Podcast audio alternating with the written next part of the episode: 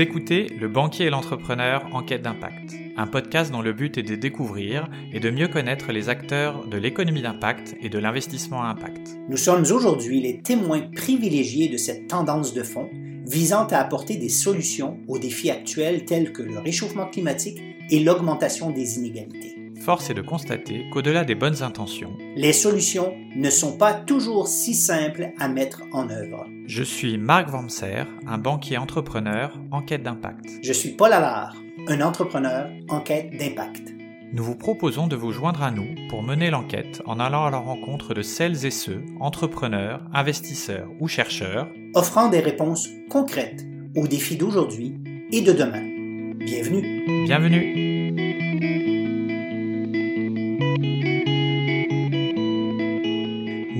Recevons pour cet épisode Franck Renaudin.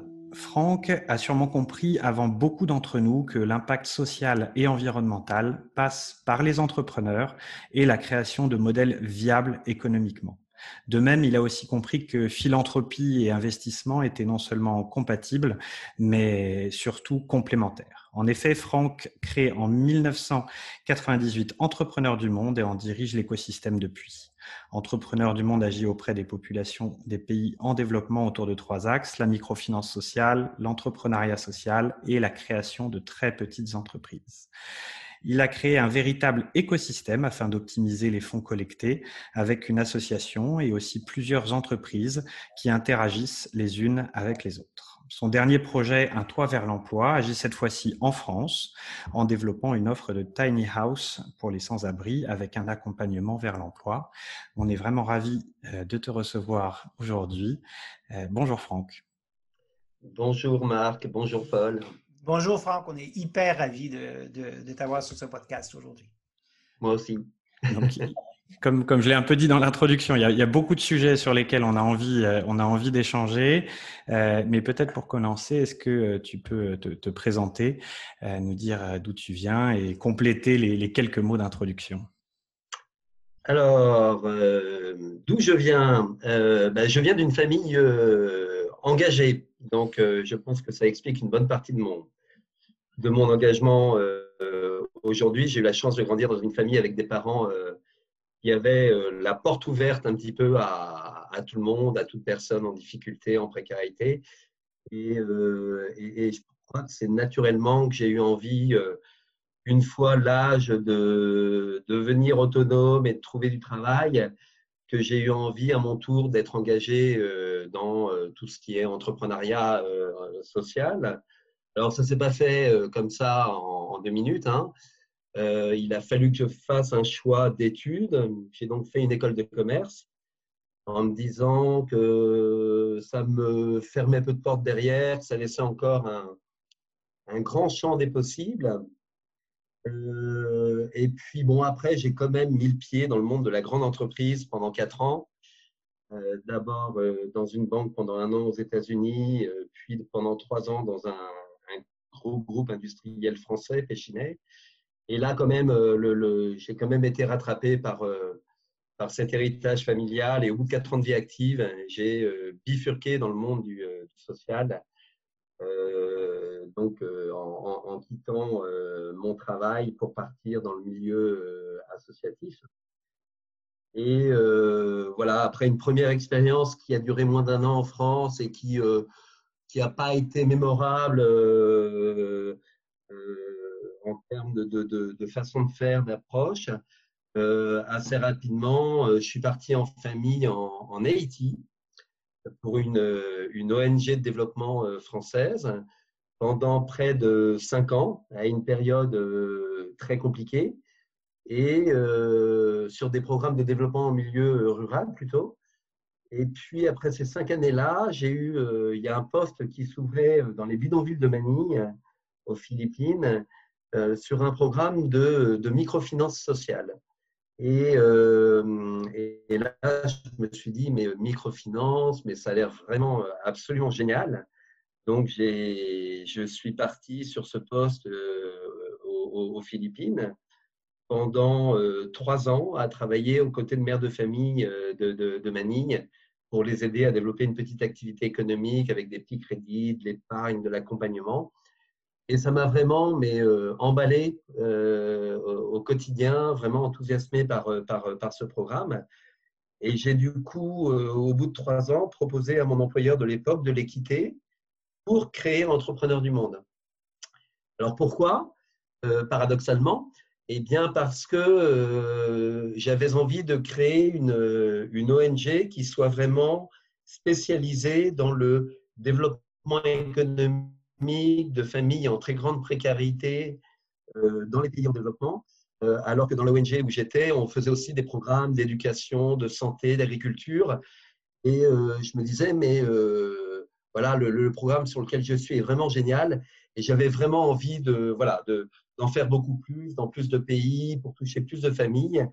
Et c'est comme ça qu'est née en 98 l'initiative Entrepreneurs du Monde c'est en, quittant mon employeur précédent, mais en, très bon terme, euh, au point qu'il m'a, euh, mon employeur m'a financièrement appuyé pour démarrer Entrepreneur du Monde. C'est quand même plutôt sympa. Et euh, voilà comment est née l'aventure Entrepreneur du Monde en, 1998, avec vraiment un focus, aider des familles qui vivent dans des conditions très compliquées, à développer une activité génératrice de revenus et les accompagner vraiment sur tous les autres sujets euh, qui vont autour pour les rendre complètement euh, autonomes et euh, non, dépendantes de, de charité ou autre. Quel a été le, déclic pour, pour toi, Franck? Au-delà de ta famille et tes valeurs qui étaient intrinsèques, mais il faut toujours un courage de dire Ah oui, je, je plonge, j'y vais, j'y vais, je me lance. En, quittant le monde de l'entreprise, tu veux dire pour partir dans le monde du secteur associatif euh, ça, ça, et ensuite te lancer avec euh, Entrepreneur du Monde. Et me lancer ensuite avec Entrepreneur du Monde. Alors, le, le, le déclic euh, pour quitter le monde de l'entreprise, il n'a pas été si compliqué que ça pour moi parce que, ayant grandi dans cette famille et dans cette bienveillance de la part de mes parents, euh, c'est plus le passage quelque part, tu vois, par une école de commerce et par le monde de la, de la grande entreprise euh, qui était un peu atypique dans mon parcours. C'est-à-dire que je me suis engagé dans, cette voie-là parce qu'encore une fois, il fallait euh, avancer, faire des études, avancer tant que je n'avais pas de projet précis. mais, finalement, en, quittant le monde de la grande entreprise pour le monde associatif, j'atterrissais sur un champ d'activité qui était euh, beaucoup plus naturel, qui me collait bien, qui, euh, qui était celui qui me, voilà, auquel j'étais euh, peut-être prédestiné, si on peut utiliser ce terme-là. Après, sur le fait de se lancer soi-même et de lancer sa propre entité, je, crois que j'étais vraiment convaincu qu'en lançant ma propre structure, ça me permettrait d'aller plus vite, quelque part, je pense que j'avais euh, la conviction que je serais plus efficace selon mes critères à moi. Non pas que l'ONG avec laquelle je travaillais n'était pas efficace, mais probablement à l'époque que je trouvais qu'il y a certaines choses qu'on pourrait faire différemment. Et notamment, je me rappelle qu'il y a un sujet qui me préoccupait, c'était la, la pérennité des programmes, et notamment leur pérennité financière. Je trouvais qu'à l'époque, on ne se mettait pas assez de contraintes pour aller vers l'autofinancement des activités. et je me disais qu'en lançant notre propre entité, on pourrait mettre l'accent sur la, la, viabilité financière de nos programmes et s'imposer au bout de quelques années d'autofinancer les développements par les revenus de, de, l'activité. Et voilà comment euh, j'ai eu envie, d'un moment donné, de, de, créer ma propre, ma propre entité. En fait, vous-même appliquer ce que vous tentiez de faire appliquer euh, aux familles, de devenir autonome en termes euh, des finances. Quoi. C'est parfaitement résumé. Et, pour bien comprendre euh, ce, ce, qu'est, euh, ce que fait Entrepreneur du Monde, est-ce que tu pourrais nous donner un ou deux exemples concrets de réalisation, que ce soit parmi les premières ou les plus impactantes, justement pour aider ces familles dans les pays en voie de développement? Alors au début, on a, on a beaucoup, ayant été passionné par mon expérience philippine, au démarrage, on a surtout développé des programmes de microfinance dans, les, dans des pays en développement, plutôt dans des grandes villes au démarrage. Et euh, avec vraiment un focus famille très, très pauvre. Donc, on, faisait vraiment des tout petits crédits sans aucune garantie demandée aux, aux femmes emprunteuses. C'était surtout des mères de famille. quelques dizaines d'euros de prêts, beaucoup d'épargne, d'accompagnement, de suivi. Très vite, on a mis des travailleurs sociaux dans toutes les agences euh, pour qu'il y ait vraiment un travail de référencement des familles avec difficulté vers des, partenaires sociaux. Et on se démarquait pas mal des autres acteurs de la microfinance qui étaient sur une approche beaucoup plus avec des montants plus gros, des business plus gros. Euh, voilà, donc euh, assez vite, on a développé une, identité propre à nous. Et assez vite, en travaillant sur la globalité des besoins des familles, eh bien, on s'est rendu compte, par exemple, dix ans après avoir lancé Entrepreneur du Monde, que de façon assez générale, dans les pays où on travaillait, les familles consacraient une grande partie de leur budget à tout ce qui était accès à l'énergie énergie d'éclairage, énergie de cuisson, avec toutes les conséquences derrière, conséquences sanitaires. Euh, il y a beaucoup de, personnes qui meurent chaque année euh, à cause de l'inhalation de fumée nocive. Euh, conséquences économiques, en cuisinant au bois, au charbon, quand on habite une ville, une capitale, que ce soit à Cotonou, à Accra, à Manille, à Port-au-Prince, on paie une énergie qui est beaucoup plus chère que d'autres euh, sources d'énergie. Et évidemment, conséquences environnementales catastrophiques. Un pays comme Haïti, moins, de 2% de couverture forestière en Haïti aujourd'hui, euh, c'est un pays euh, qui, qui, perd en, pourcentage de, couverture chaque année. Enfin, maintenant, elle ne perd plus rien, malheureusement, puisqu'il y a, il y a il y a quasiment plus d'arbres en Haïti. Donc, voilà. Donc, donc, on a eu envie de, de, de, proposer des alternatives et notamment des foyers euh, améliorés, foyers à bois ou à charbon, des réchauds à gaz, des lampes solaires. Et puis petit à petit, voilà, dans le temps, et puis maintenant, on développe des, des, mini-grids, hein, des, petits réseaux dans des villages au fin fond du Cambodge ou des Philippines, pour des villages non électrifiés, euh, pour que les familles aient accès à, l'énergie. Donc, euh, bah voilà, donc, dans les années 2008-2010, on a développé un deuxième métier qui est l'accès à l'énergie. Et on a donc développé dans différents pays des programmes, des entités. On a créé des entités euh, qui euh, vont avoir pour vocation à proposer ces services-là. Et que ce soit la microfinance, l'accès à l'énergie ou alors les derniers métiers qu'on a créés, les derniers métiers qu'on a créés, c'est l'appui à la création de, TPE, de très petites entreprises. Là, on n'est plus euh, forcément à l'échelle de la mère de famille, mais peut-être plus à un niveau d'une petite entreprise qui va créer 3, 4, 5, 10 emplois. Euh, donc, on a développé tout un volet pour accompagner ces, chefs d'entreprise. Et puis, tout, tout, dernièrement, on, a, on, développe de l'agro-entrepreneuriat. Donc là, c'est vraiment euh, plutôt travailler sur toute une filière. On a démarré au Sénégal sur la filière, la filière euh, oignon. Et on regarde comment les producteurs d'oignons du, du nord-est du Sénégal, dans la région de Matam, pourraient euh, vendre leur récolte plutôt que de la voir perdre bah, sur place, parce qu'il n'y a pas d'infrastructure pour stocker, pour transporter. Et en parallèle, bah, dans le même temps, le Sénégal importe des centaines de milliers de tonnes d'oignons du Maroc, alors qu'il pourrait probablement être autosuffisant avec la production locale. Donc là, euh, quelle que soit la nature de l'activité et le métier, notre philosophie, c'est d'aller répondre à un besoin en créant une entité de droit local et de faire en sorte que cette entité de droit local va devenir à son tour pérenne euh, et complètement euh, autonome, notamment financièrement, en vivant de ses propres revenus. Donc voilà comment on a créé, on accompagne une, trentaine d'entités de droit local dans une douzaine de pays en développement. Sur cette trentaine d'entités de droit local, on en a créé 23 ou 24. Et, euh, et l'objectif, ce n'est pas le cas pour toutes, bien évidemment, aujourd'hui, mais euh, aujourd'hui, on en a plusieurs qui ont atteint euh, l'autonomie totale, qui ne dépendent plus de nous, qui vivent de leurs revenus et qui peuvent maintenant toucher un nombre crescendo de familles sans dépendre de subventions, de charité.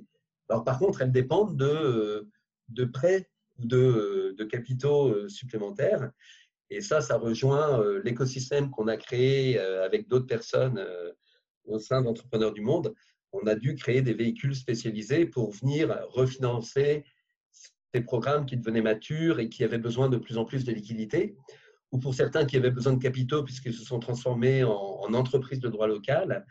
Donc, voilà comment on est parti de petits programmes locaux à maintenant, dans plusieurs pays, des, entreprises de droit local appuyées par différents véhicules de l'écosystème entrepreneur du monde. C'est super intéressant. Si, si, on revenait à 98 à l'époque, lorsque tu as lancé Entrepreneur du Monde et tu as commencé avec le microcrédit, Comment est-ce que euh, des, joueurs comme euh, la Grameen Bank et euh, Mohamed Yunus ou d'autres joueurs dans le microcrédit, parce que je suis certain que nos auditeurs vont dire, ouais, il y a toutes sortes de, il y a eu toutes sortes de dérives aussi dans le microcrédit à l'époque. Et, comment est-ce que un et l'autre se différencient et comment est-ce que, est-ce que vous, est-ce que vous avez été influencé par ce qu'ils ont fait avec la Grameen Bank, parce qui était aussi très proche d'un microcrédit, proche des femmes, entrepreneurs en famille, etc., etc.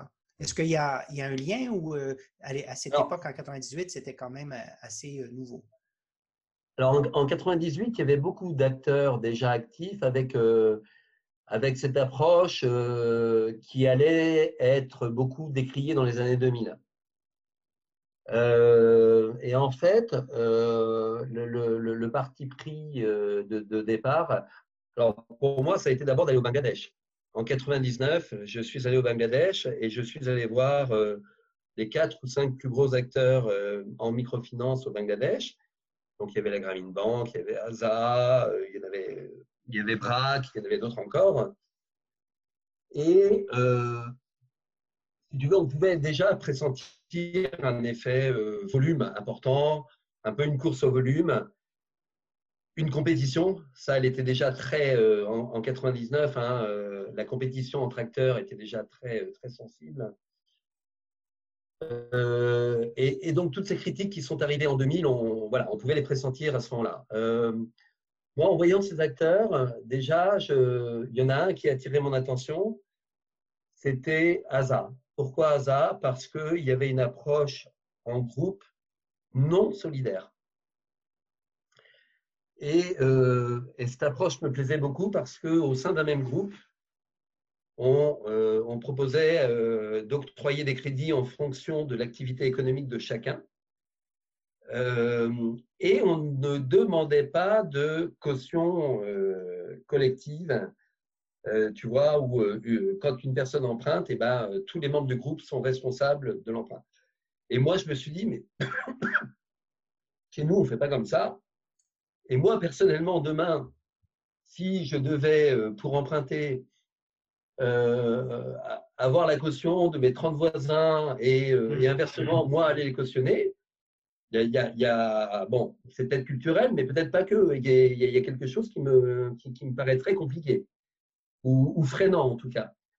Et du coup, cette approche de la part d'Aza m'a beaucoup interpellé.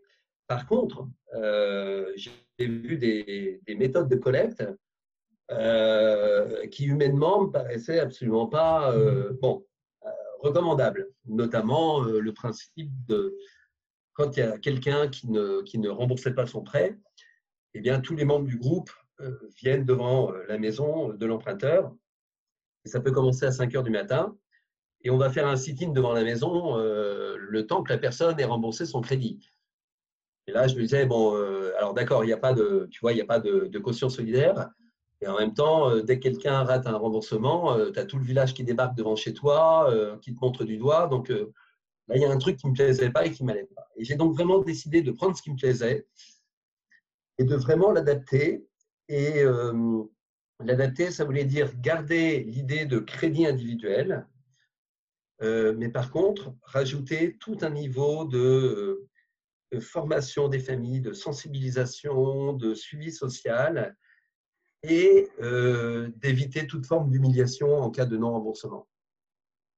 Euh, ce en quoi on a commencé cette méthode-là euh, dans différents pays en Asie, on l'a étendue en, Afrique, puis en Haïti, et on a toujours été épaté de voir en termes de résultats financiers ce que ça donnait et bien souvent des résultats financiers qui étaient bien meilleurs que beaucoup d'autres acteurs qui avaient une approche beaucoup plus autoritaire que nous, en fait.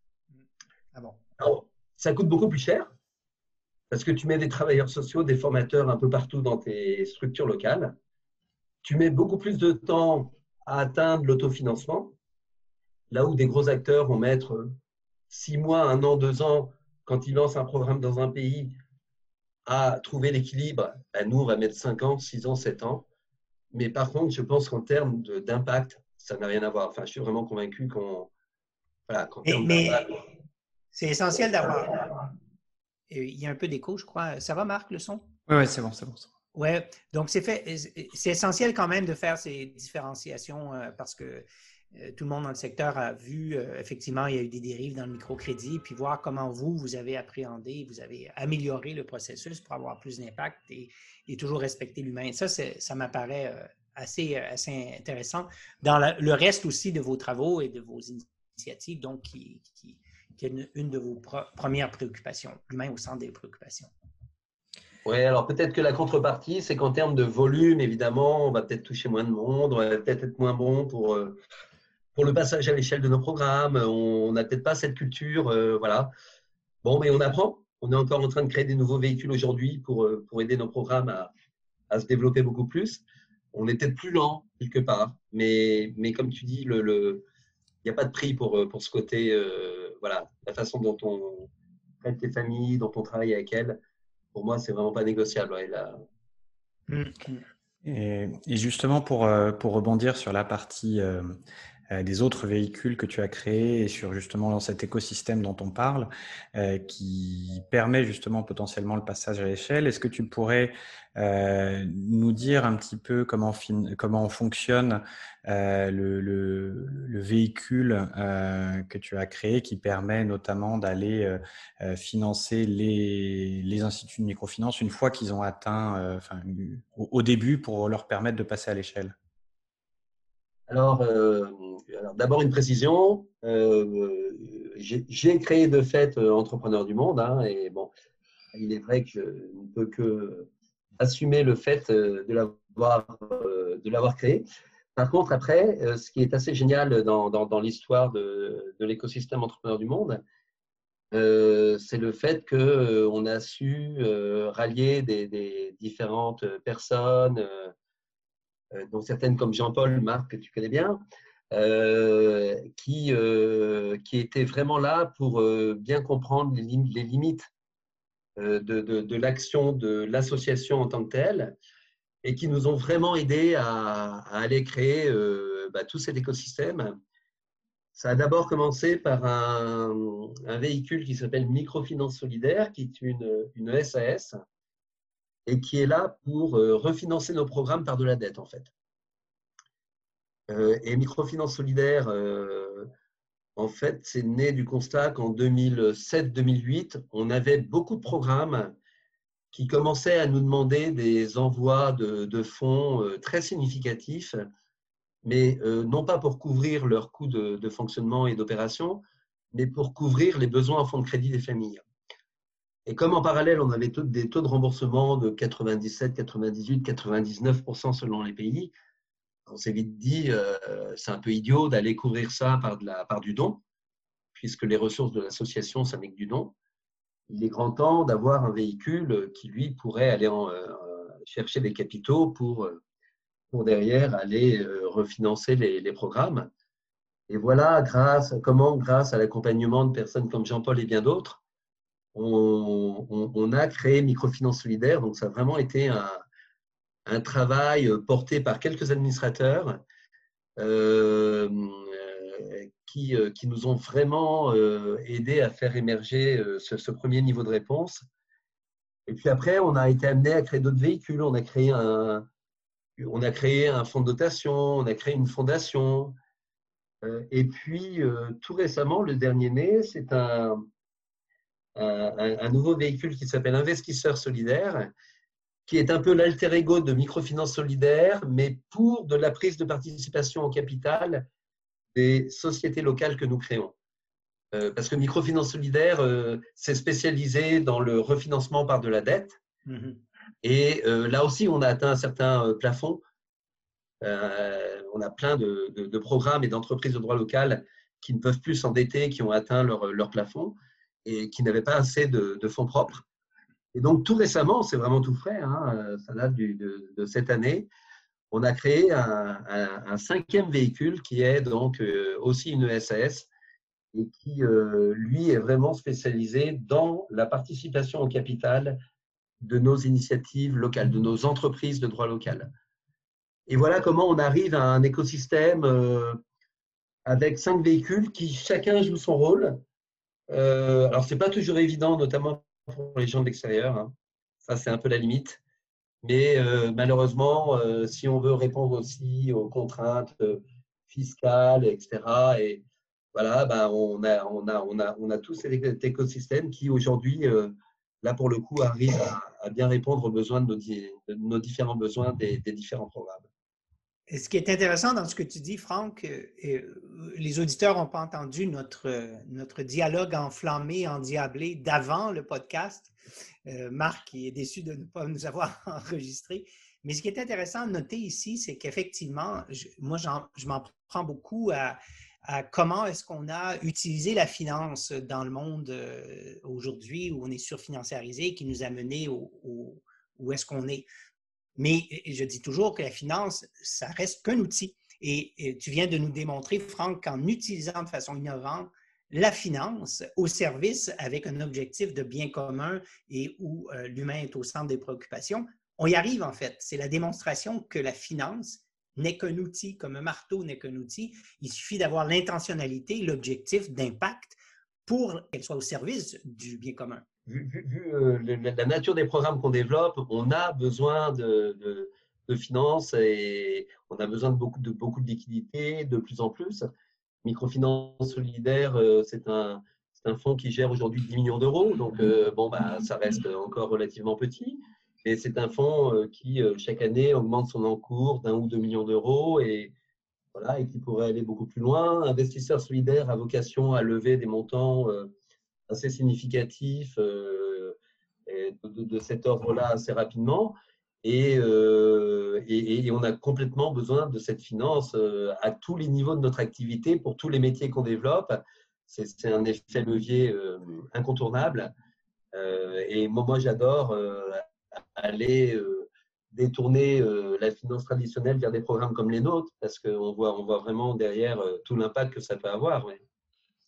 Et, une question que, une question, Marc, qui, qui va, qui d'habitude c'est Marc qui demande euh, cette question, mais est-ce que Franck, les, participants, les, financiers, les, euh, est-ce que pour autant ils, euh, ils, lorsqu'ils participent à ces outils financiers, pour autant tu leur offres aussi un rendement financier?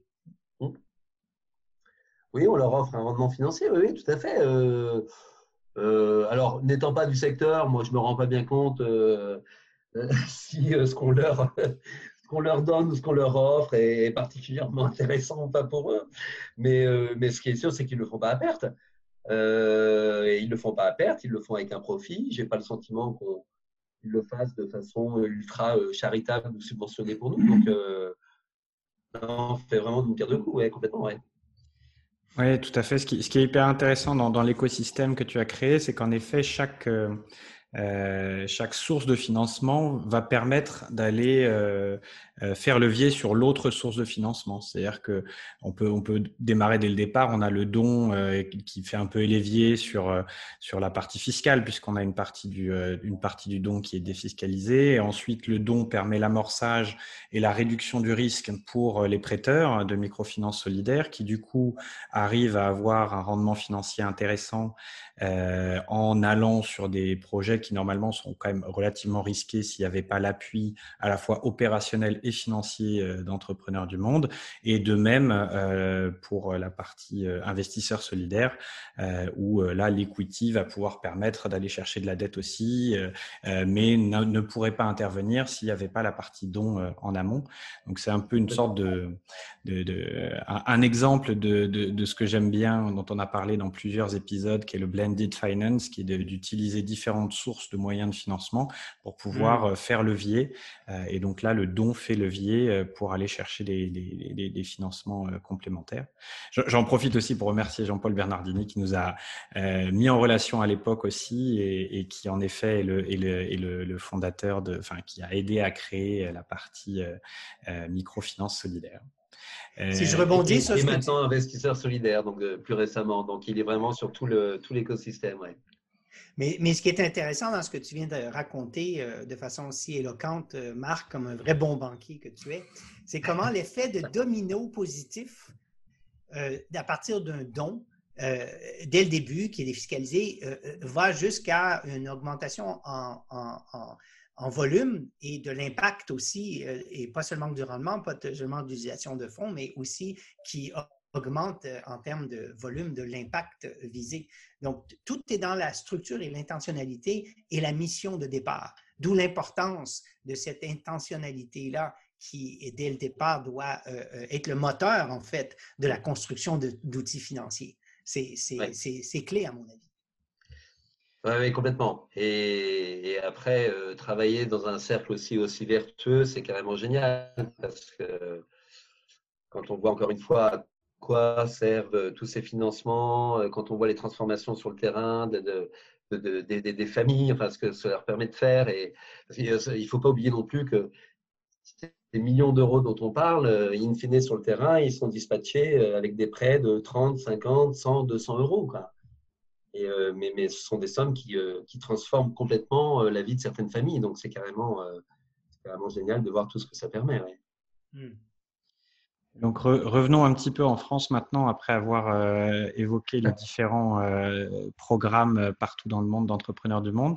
Est-ce que tu pourrais nous, parler un petit peu plus de ton dernier projet qui est Un toit vers l'emploi? Alors Un toit vers l'emploi, après avoir animé Entrepreneurs du monde pendant, pendant 20 ans, euh, j'ai eu envie euh, de, retrouver un quotidien qui soit euh, en contact direct avec les bénéficiaires, ce que j'avais forcément un petit peu perdu en dirigeant Entrepreneurs du Monde, même si j'allais toujours 6, 7, 8 fois par an sur le terrain, sur différents terrains. Donc c'était à chaque fois l'occasion pour moi d'aller je commençais toujours par aller à la rencontre des familles. Hein. En arrivant sur un terrain, moi, il ne fallait pas me caser des rendez-vous avec les ambassades ou autres il fallait que ça commence par euh, le terrain, le terrain, le terrain. Euh, mais mais ce n'est pas la même chose, évidemment, euh, d'aller sept fois par an sur un terrain pendant 15 jours ou d'être vraiment au quotidien sur un programme. Où, donc, cette dimension-là me, me manquait un petit peu. Et puis, je crois que j'avais envie à nouveau de, de, de, de, relancer quelque chose avec la maîtrise de toutes les actions mises en place. Alors, ça ne veut pas dire que sur Entrepreneur du Monde, je n'avais plus aucune maîtrise, mais forcément, quand on, dirige une équipe avec 30 euh, ou 40 salariés en France et, euh, euh, des centaines dans le monde, on n'a forcément plus du tout le même quotidien que quand on lance un nouveau programme et il y a tout à faire, à commencer par identifier les besoins des personnes qu'on vise. Dans mon cas, donc un toit vers l'emploi, l'idée c'est de développer une, offre de petites maisons mobiles en bois pour, des gens à la rue sur la métropole de Rouen où, j'habite en fait, et d'accompagner ces personnes au retour à, l'emploi. Et qui dit retour à l'emploi dit travailler sur tous les freins qu'elles rencontrent euh, d'ordre purement social, sans quoi euh, un toit et un emploi ne suffisent pas. Et ça, j'en avais le pressentiment avant, mais pour avoir un petit peu de recul maintenant, je me rends compte à quel point un toit et un emploi ne suffisent pas. Euh, il faut vraiment travailler sur toutes les fragilités, les addictions des personnes si on veut réussir. Et du coup, euh, l'offre Un toit vers l'emploi, elle a pris, euh, elle passe par, bah, c'est déjà un petit écosystème au niveau de la, métropole de Rouen, puisque toute la partie accompagnement, travailler sur les freins des, personnes passe par une association qui s'appelle la Case départ et qui a ouvert un lieu d'accueil éponyme, euh, lieu d'accueil qu'on a ouvert en, début d'année là. Et l'objectif, c'est vraiment de recevoir de façon inconditionnelle toute personne en, situation de grande exclusion dans la métropole de Rouen et euh, de l'aider à euh, lever tous ses freins et de travailler avec elle sur le retour au, logement et le retour à l'emploi, tout spécifiquement. Euh, et le deuxième pilier de cette offre Un toit vers l'emploi, eh bien, c'est une, c'est une offre, on va dire, un pilier euh, entrepreneurial qui consiste à euh, lancer notre propre production de petites maisons mobiles en bois. Donc là, on a créé une SAS qui s'appelle la Fabrique à Youp Et l'objectif de la fabrique à Youp, c'est de lancer une production de ces maisons-là. Alors pourquoi les faire nous-mêmes? Eh bien parce qu'il y a un véritable enjeu à réduire très sensiblement le coût des maisons et du coup à pouvoir en produire un grand nombre pour répondre à, la demande qui malheureusement dans notre pays est terriblement crescendo. On parle de 300 000 personnes sans domicile aujourd'hui mmh. hein, en France.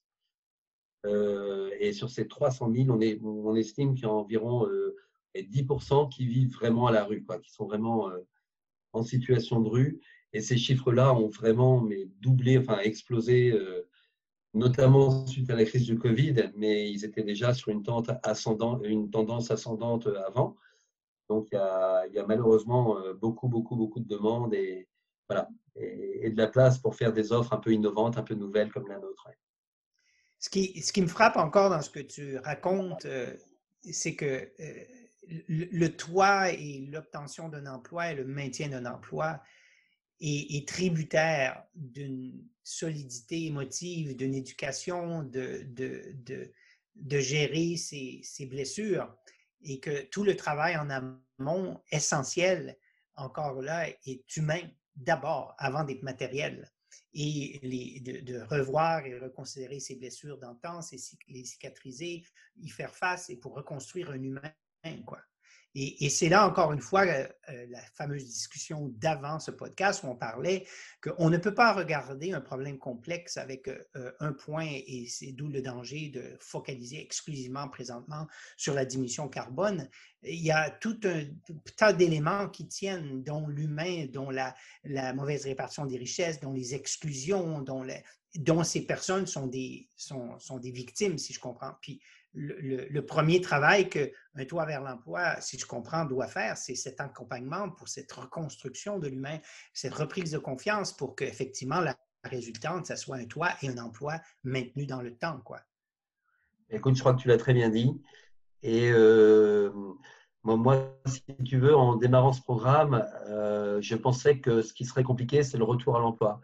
Et en fait, pas du tout. Euh, le retour à l'emploi, il n'est pas compliqué. Ce qui est compliqué, c'est la stabilité dans l'emploi. Hmm. C'est-à-dire qu'on arrive facilement. Alors attention, hein, euh, c'est un programme nouveau. On a accompagné une quarantaine de personnes depuis le début de l'année au niveau de la case départ, au niveau du lieu d'accueil. Sur ces 40 personnes, on en a 5 aujourd'hui qui sont logées dans nos petites maisons mobiles en bois. Euh, aujourd'hui, on a un parc de 5 maisons, hein, euh, qui est le résultat de notre pilote qu'on a mené en 2020. Euh, donc l'objectif, c'est vraiment d'en avoir beaucoup plus. Mais sur ces cinq personnes qu'on a logées dans ces tiny house et qu'on a accompagnées dans le retour à l'emploi, le retour à l'emploi s'est fait en, deux, trois mois grand maximum. Donc c'est quand même relativement euh, rapide. Euh, mais, par contre, il y en a plusieurs d'entre elles, il y en a trois d'entre elles qui ont assez vite, assez vite, plus ou moins vite, on va dire, reperdu leur emploi à cause de fragilité. Euh, et euh, voilà, euh, fragilité qui remonte à hein, l'enfance, héritage familial, divorce, manque de confiance, addiction, tout ce qu'on veut, enfin, qui, ont conduit à ces mm-hmm. addictions, à toutes ces difficultés. Et, et ça servirait à rien de leur retrouver un deuxième, un troisième, un quatrième emploi si en parallèle on ne travaille pas sur mm. ce qui euh, provoque ces addictions, ces fragilités, ces manques de confiance. Et euh, la tâche est du coup pas évidente, mais en même temps, on commence à avoir des résultats et à, avec un accompagnement vraiment dense, serré, dynamique. L'avantage d'avoir un lieu d'accueil, c'est que les personnes qui ont envie de s'en sortir, c'est elles qui donnent le rythme. Si elles veulent venir, qu'elles veulent s'en sortir, elles viennent. Donc on en a qui viennent tous les jours et celles-là, on sait qu'elles ont vraiment envie de trouver une solution. Voilà. Et puis, il y a celles, si tu veux, qui vont venir une fois ponctuellement et qui vont considérer que c'est trop intrusif, que, qui vont repartir à la rue et avec qui on ne pourra pas faire grand-chose. Mais au moins, il y en a une partie d'entre elles qui a vraiment envie de, bouger. Mm. Et c'est avec ces personnes-là qu'on arrive à faire un gros travail euh, qui, je pense, va commencer à porter ses fruits. Y aurait-il pas aussi de votre de, de, vos côtés un travail à faire aussi avec les employeurs? Je, réfère au podcast qu'on a eu avec Pierre qui a créé Renaissance, euh, qui est un employeur euh, qui travaille à la réinsertion à l'emploi, mais en tenant compte des fragilités des humains, puis en leur donnant une chance, deux chances, trois chances, mais avec un accompagnement aussi. Mais il n'y a pas aussi un travail à faire euh, d'accompagnement ou de préparation au niveau des employeurs? Alors, si, si qu'on n'a pas encore fait, hein, honnêtement, pour le moment, mais on a du coup croisé des, notamment un directeur d'agence d'intérim qui est ultra sensible à ce qu'on fait, à notre approche, et qui du coup essaie de donner euh, leur chance à des, à des, personnes en difficulté. Euh, bon, bah, après, euh, là récemment, il nous a dit, bah, écoute, avec un tel, là vraiment trop compliqué, quoi, parce que là après, c'est sa réputation qui entre en jeu, donc, donc il, a, il a voulu faire une croix sur, sur, sur une personne. mais pour autant, on se rend compte qu'il y a vraiment des, des, responsables d'agences d'intérim et, et, je sais qu'il y a des chefs d'entreprise qui ont cette fibre.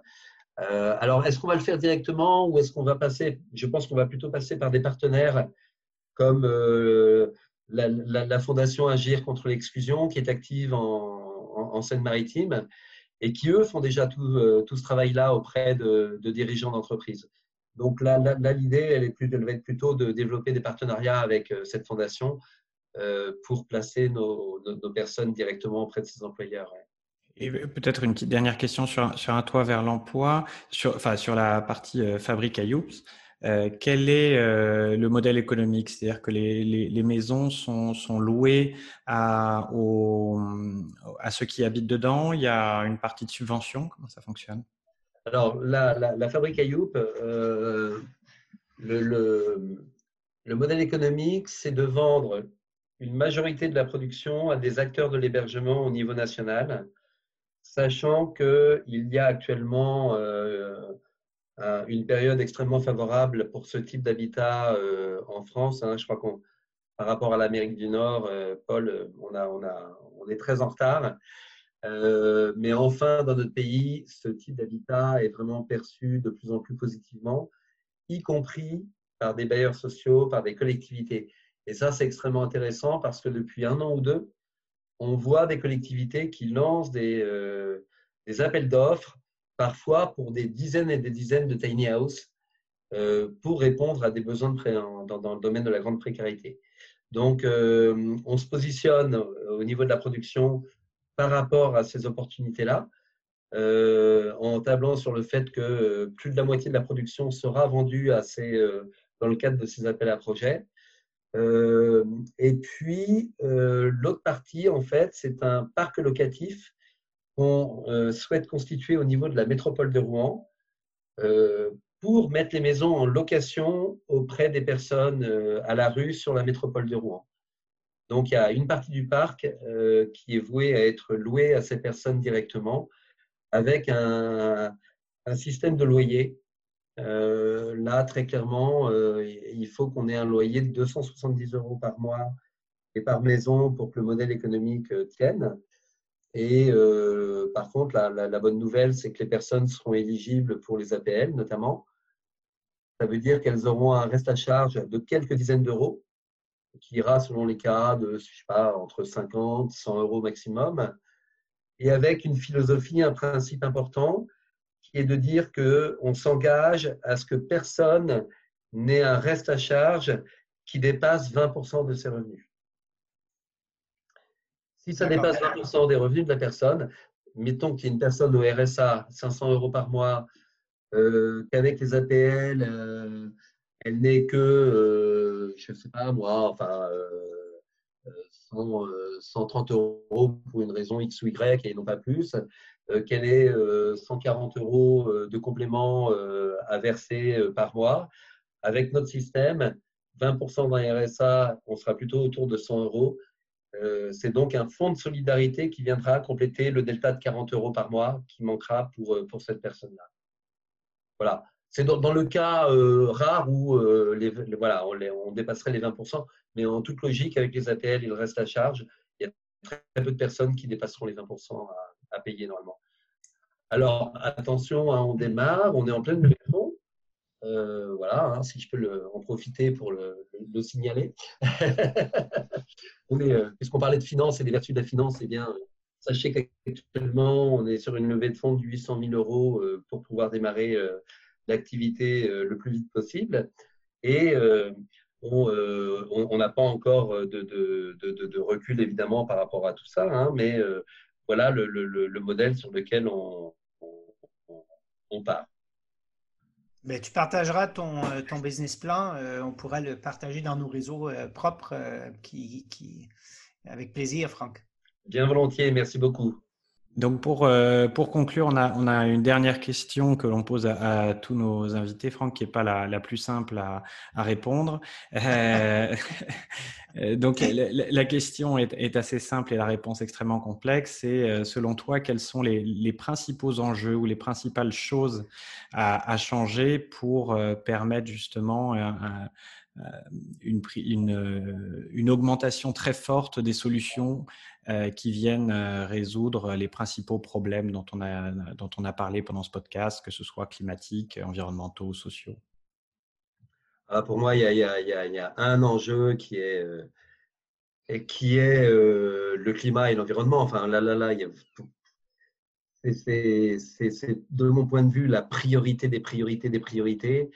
Et je suis un petit peu catastrophé de constater que mon point de vue, ça ne bouge pas du tout assez vite, même si ça bouge beaucoup. Il y, a une prise de conscience très forte euh, à plein de niveaux, mais aujourd'hui, euh, elle se traduit en actes de façon beaucoup trop euh, lente et à des échelles beaucoup trop faibles, de mon point de vue. On, a une communauté de, scientifiques qui est parfaitement d'accord pour nous dire, pour nous prédire les conséquences. Malheureusement, année après année, on se rend compte que euh, c'est les scénarios les pires qu'ils nous avaient prédits il y a 10, 20 ans euh, qui se réalisent, et c'est même parfois des scénarios encore pires que ce qu'ils avaient prédit à l'époque. Euh, et pour autant, ils continuent à nous faire des projections sur les 20, 30 ans qui viennent, et on ne les entend pas. On les entend pas. Et moi, moi, moi honnêtement, ça me, ça me glace. J'ai écrit un post sur LinkedIn il n'y a pas très longtemps et euh, j'ai commencé par, euh, écrire et par dire Faudra-t-il un jour que je demande pardon à mes enfants? Euh, J'ai huit enfants en, deux couvées. et quand je dis Faudra-t-il un jour que je leur demande pardon j'y pense réellement. J'en je, arrive à un stade quand je, je, croise leur regard à, me dire mais dans voilà, je, t'ai donné la vie, mais dans quel monde je t'ai donné la vie? Et avec, enfin voilà, avec euh, quoi derrière quand on, quand on voit les, les, les, dérèglements qui euh, se multiplient maintenant, euh, les uns après les autres, pays après pays. Et, et, et là, là où je suis furieux et où j'en veux à beaucoup de monde, et y compris au monde de la finance, je suis désolé, mais pas que. Hein. J'en veux beaucoup aux politiques, j'en veux aux grandes entreprises, euh, qui, euh, notamment celles qui ont un, bilan, une empreinte carbone qu'on connaît bien, je, leur en veux de ne pas vouloir voir que en faisant une transition énergétique sincère, sincère, mais c'est des centaines de milliers d'emplois qu'on crée des centaines de milliers d'emplois supplémentaires qu'on crée et qu'on crée très rapidement. Et il y a une espèce de frousse qui fait qu'on ne, voilà, on est tous assis sur une espèce de tas d'or et on ne veut pas modifier notre, notre modèle, nos façons de faire, nos, nos montages, euh, alors qu'il y a quand même un énorme coup de pied à donner dans la fourmilière. Mais ce coup de pied, il ne va pas conduire au néant, il ne va pas conduire à la décroissance, il ne va pas faire qu'on ne voyagera plus jamais ou qu'on va tous manger des trèfles à quatre feuilles. Il va faire que demain, on peut créer des centaines de milliers d'emplois dans, les transports, dans les bâtiments, évidemment, dans tout ce qui est énergie euh, nouvelle. Euh, et là aussi, les experts sont d'accord, beaucoup d'experts sont d'accord pour, euh, et, et, ont pu quantifier ces emplois et les secteurs qui allaient pouvoir recruter et autres. Et pour autant, ben non, on continue à financer le fossile, on continue à. Voilà. Et, je suis vraiment de plus en plus en colère chaque matin où je me lève de voir que ça ne bouge pas plus vite. Est-ce que tu as quand même une note d'espoir par rapport à euh, ce que tu fais? Puis je pense qu'on partage cette frustration euh, de l'inaction et de la de, l'autruche qui se cache la tête dans le sable, ça c'est assez évident. Mais euh, sur une note d'espoir, où est-ce que tu vois le verre euh, qui, se, qui se remplit au lieu qui se vide? Euh, quelle est le, cette note d'espoir pour, pour, pour, pour, tous? La note d'espoir, c'est de voir que dans les domaines dans lesquels je, je suis actif, il y a de plus en plus d'acteurs, de financeurs, d'investisseurs qui recherchent des programmes comme les nôtres ça, c'est une vraie note d'espoir. Je ne sais pas si vous le verrez là à l'écran, mais euh, voilà, ma note d'espoir, c'est euh, ce nouveau baromètre. 2020, hein, euh, année exceptionnelle pour la finance solidaire.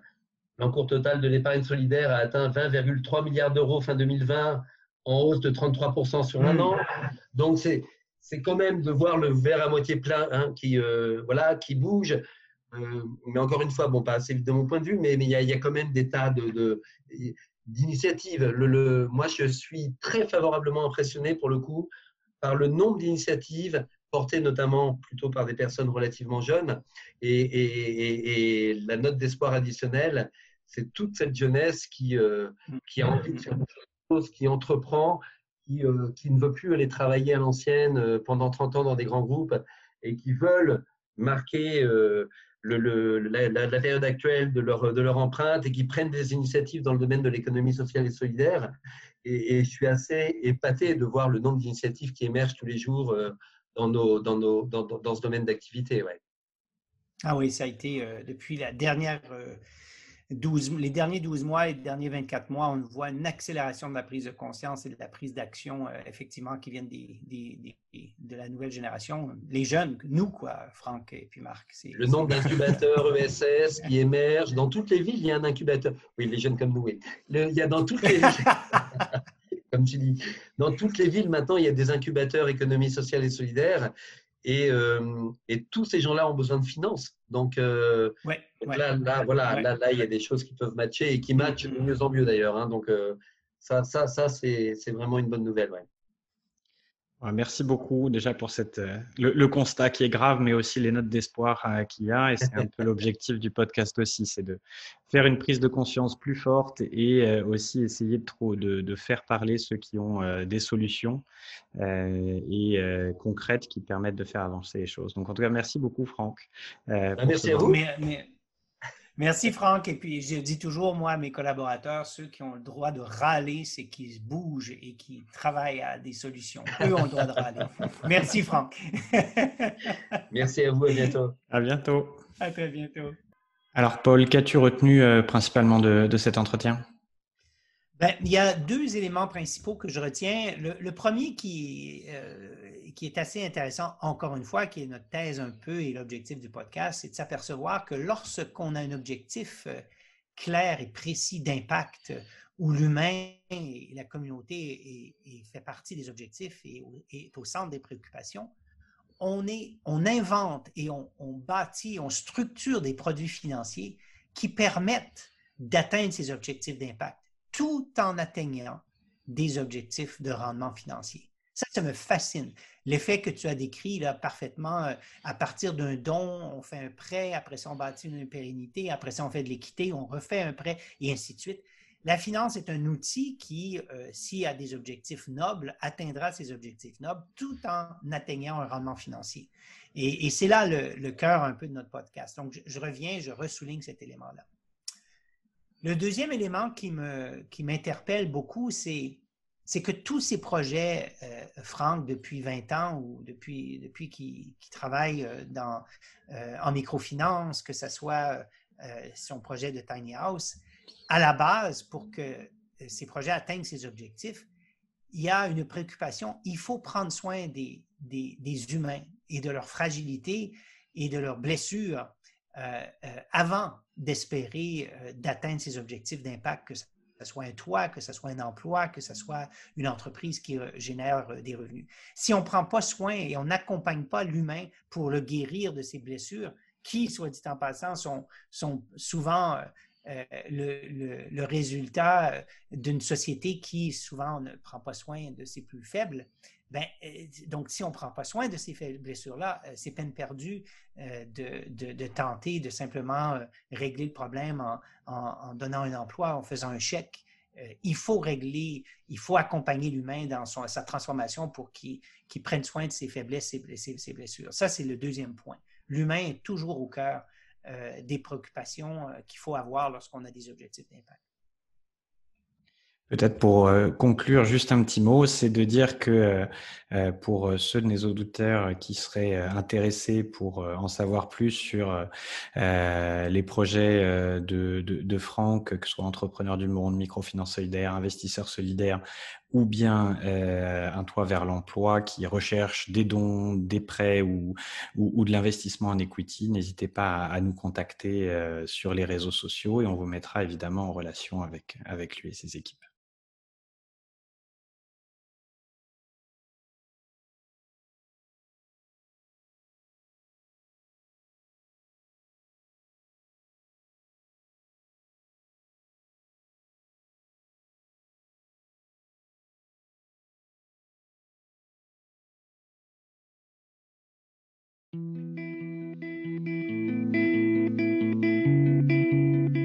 Merci d'avoir écouté ce podcast jusqu'au bout. S'il vous a plu et que vous pensez qu'il peut contribuer à promouvoir l'économie d'impact et l'investissement à impact, n'hésitez surtout pas à en parler autour de vous et à le partager. Et à nous mettre une note 5 étoiles et un commentaire à impact positif. À bientôt. À très bientôt.